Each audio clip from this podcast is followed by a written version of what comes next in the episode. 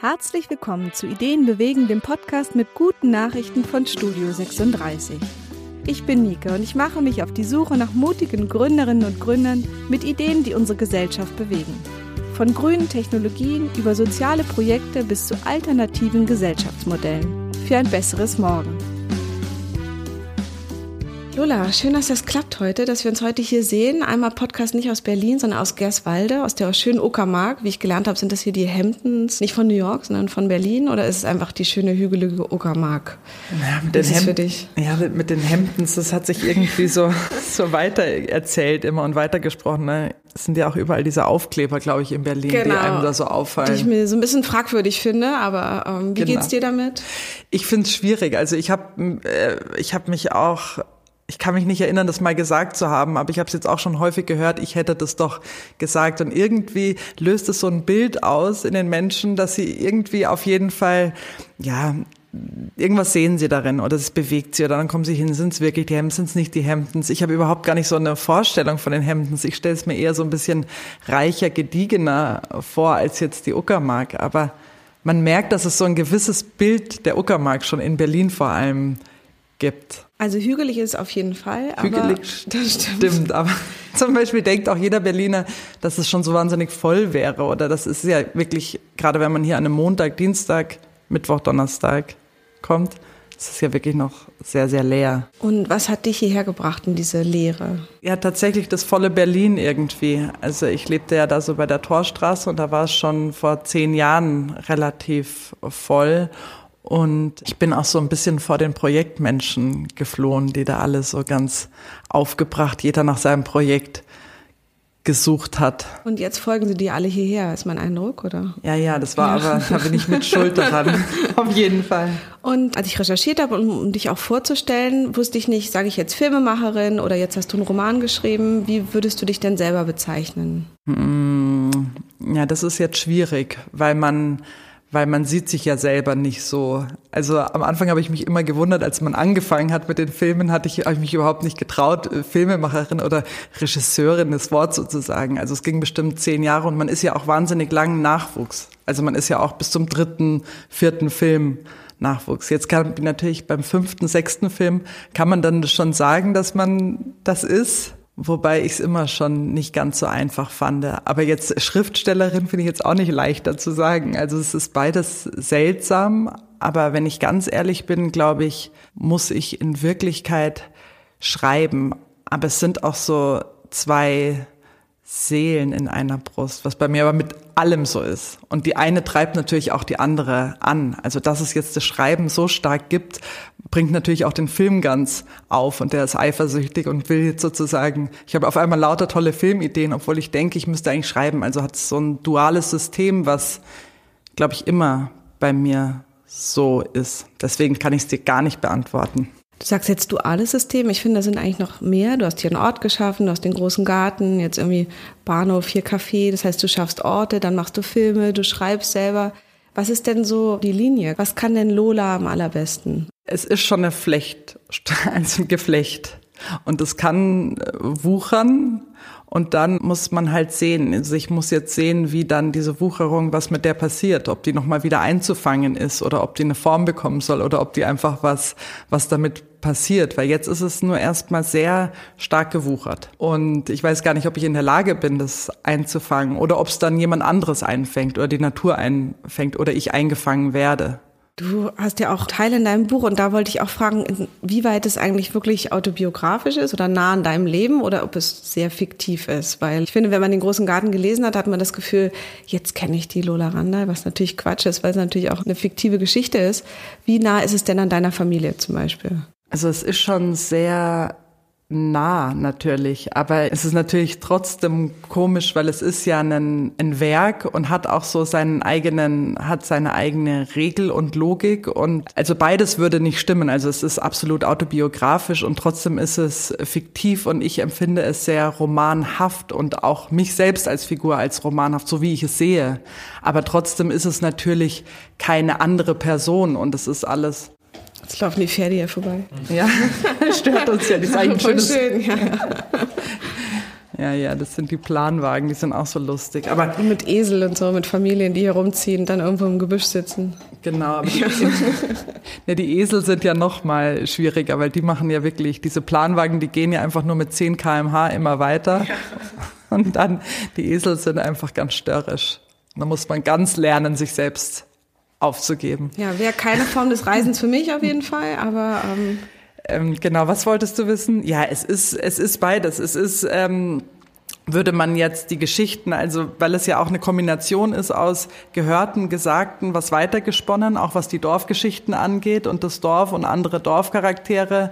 Und äh, ist es auch so eine, so eine Mischung natürlich. Aber es ist auf jeden Fall autobiografisch oder autofiktional. Wie ist das für dich? Du exponierst ja auch deine Beziehung und stellst ja auch so, also deine Liebesbeziehung ja auch oder auch sexuelle Fantasien kommen ja alle vor. Und mein Eindruck ist schon noch, dass es darauf bei Frauen manchmal noch ein gemischteres Echo gibt als bei Männern. Hast du da ähnliche Sachen gehört? Ich komme auch aus dem wilden Kreuzberg, aber auch ich lebe nicht in eindeutigen Beziehungsverhältnissen und es ist eigentlich immer noch ein Aufreger, wenn man das erzählt. Wie ging es dir damit? Ja, das merke ich schon, dass es ein Aufreger ist, aber ich habe irgendwie das Glück bis jetzt oder insgesamt, dass man, ich, wie soll ich das jetzt sagen? Also ich will jetzt nicht sagen, dass man vor mir manchmal die Menschen Angst haben, aber so, sie ist jetzt nicht so, dass ich mich so, wenn, wenn ich jetzt angegriffen werde, schüchtert es mich jetzt nicht automatisch ein, sondern ich gehe dann automatisch mehr in die Offensive. Aber es ist natürlich trotzdem anstrengend, wenn man merkt, dass das auch äh, so persönlich genommen wird und dann so persönlich oder beleidigend zurückkommt, ist es natürlich immer schwierig, wie man damit umgeht. Dann kann man natürlich trotz Offensive trifft es einen und dann muss man sehen, wo man sich schützt. Und das ist eher das Problem, weil das ja so persönlich und privat und dann kann man tatsächlich kommen Leute hierher und denken, sie kennen mich oder wollen mich jetzt weiter und dann muss ich halt sehen, wie ich du wieder abgrenzt und wieder auch Schluss genau, sagst. Irgendwo. Wie ich dann jetzt, nachdem alles so offen und frei gewesen ist, muss ich jetzt mich eher mal auf, ähm, wie nennt man das, Hecken, Sichtschutzzäune, ähm, Grenzen verständigen und dann noch lernen, das zu tun. Was mich eben so berührt hat an dem Buch ist, dass ich das, ich kenne viele Geschichten von Frauen, die ähm, Kinder haben und arbeiten und sich das irgendwie dann auch alles schaffen, so ungefähr. Aber es gibt ganz selten noch Geschichten praktisch, dass man darüber hinaus noch einen anderen kreativere oder auch andere Seiten hat. Da gibt's quasi so gut wie keine Romane, die ich kenne oder auch Geschichten, die quasi darüber hinausgehen, außer Frauen und Familie und Frauen und Beruf, die noch so ein bisschen andere Dimensionen eigentlich haben. Und so diese Zerrissenheit, die verschiedenen Dimensionen, eben auch, sagen wir, eher ein Geflecht von Dingen, die man tut und nicht eine Eindeutigkeit. Das ist das, was, was ich an dem Buch auch so toll fand. Wie lebt sich das damit? Also es lebt sich mit dieser Uneindeutigkeit relativ schwer, finde ich. Also ich wünschte mir für mein Leben oder ich glaubte, es könnte einfacher sein, wäre es eindeutig. Aber die muss man ja erstmal wirklich empfinden können, die Eindeutigkeit. Und wenn man sie so stark eindeutig, uneindeutig empfindet, muss man dem ja auch irgendwie so seinen Tribut zollen oder muss es so akzeptieren lernen. Aber ich finde es sehr interessant, diese Uneindeutigkeit und diese Komplexität. Und wenn man sie erstmal so zulässt und gar nicht versucht so zu bekämpfen oder in Eindeutigkeit umzuformen, lebt es sich auch schon viel besser natürlich mit ihr dann hat es aber nicht, also es ist einfach nicht so hierarchisch, dass man selber oben, ganz oben steht und bestimmt, wie alles sein muss oder kann, sondern alles ist ist ein Geflecht. Genau, und alles hat so seine Stärke und Schwächen und hängt miteinander zusammen. Ein bisschen auch wieder wie so ein Dorfgeflecht eigentlich. Es gibt ja auch das Buch, das vor dem Fest, was ja auch in so einem kleinen Dorf hier spielt und wo auch alles so zusammenhängt. Das hat mich ein bisschen in Teilen auch erinnert an deine Geschichte. Es gibt ja auch jetzt so die Versuche, ganz, also ganz neue Dörfer zu gründen, aber das Verlassene aufzukaufen, ziehen nur Berliner hin und machen dann da einen Bioladen auf. Genau, und der muss genau so sein. Aber ich finde eigentlich die Stärke am Dorf ist, dass es sozusagen, dass man es sich nicht ausgesucht hat und dass man miteinander zurechtkommen muss. Wie ist es denn? Was sind denn deine nächsten Projekte? Na, jetzt ist gerade so, dass sich der Film so, so geregt hat, weil ich eben so in, so eigentlich so durchgebrannt bin mit dem Buch. Und jetzt ist das alles rausgekommen und jetzt hat der Film sich quasi, mit dem ich eigentlich eine gute Ehe hatte, so gerührt und auf einmal sind nur vier, fünf Filmideen so hochgeschossen und wollen auf einmal unbedingt gemacht werden. Aber das ist vielleicht auch nur eine Überreaktion. Aber ich habe tatsächlich ich drehe noch einmal, ich würde gerne einmal noch hier weiter in dem Dorf drehen, weil sich das einfach alles sehr gewandelt hat.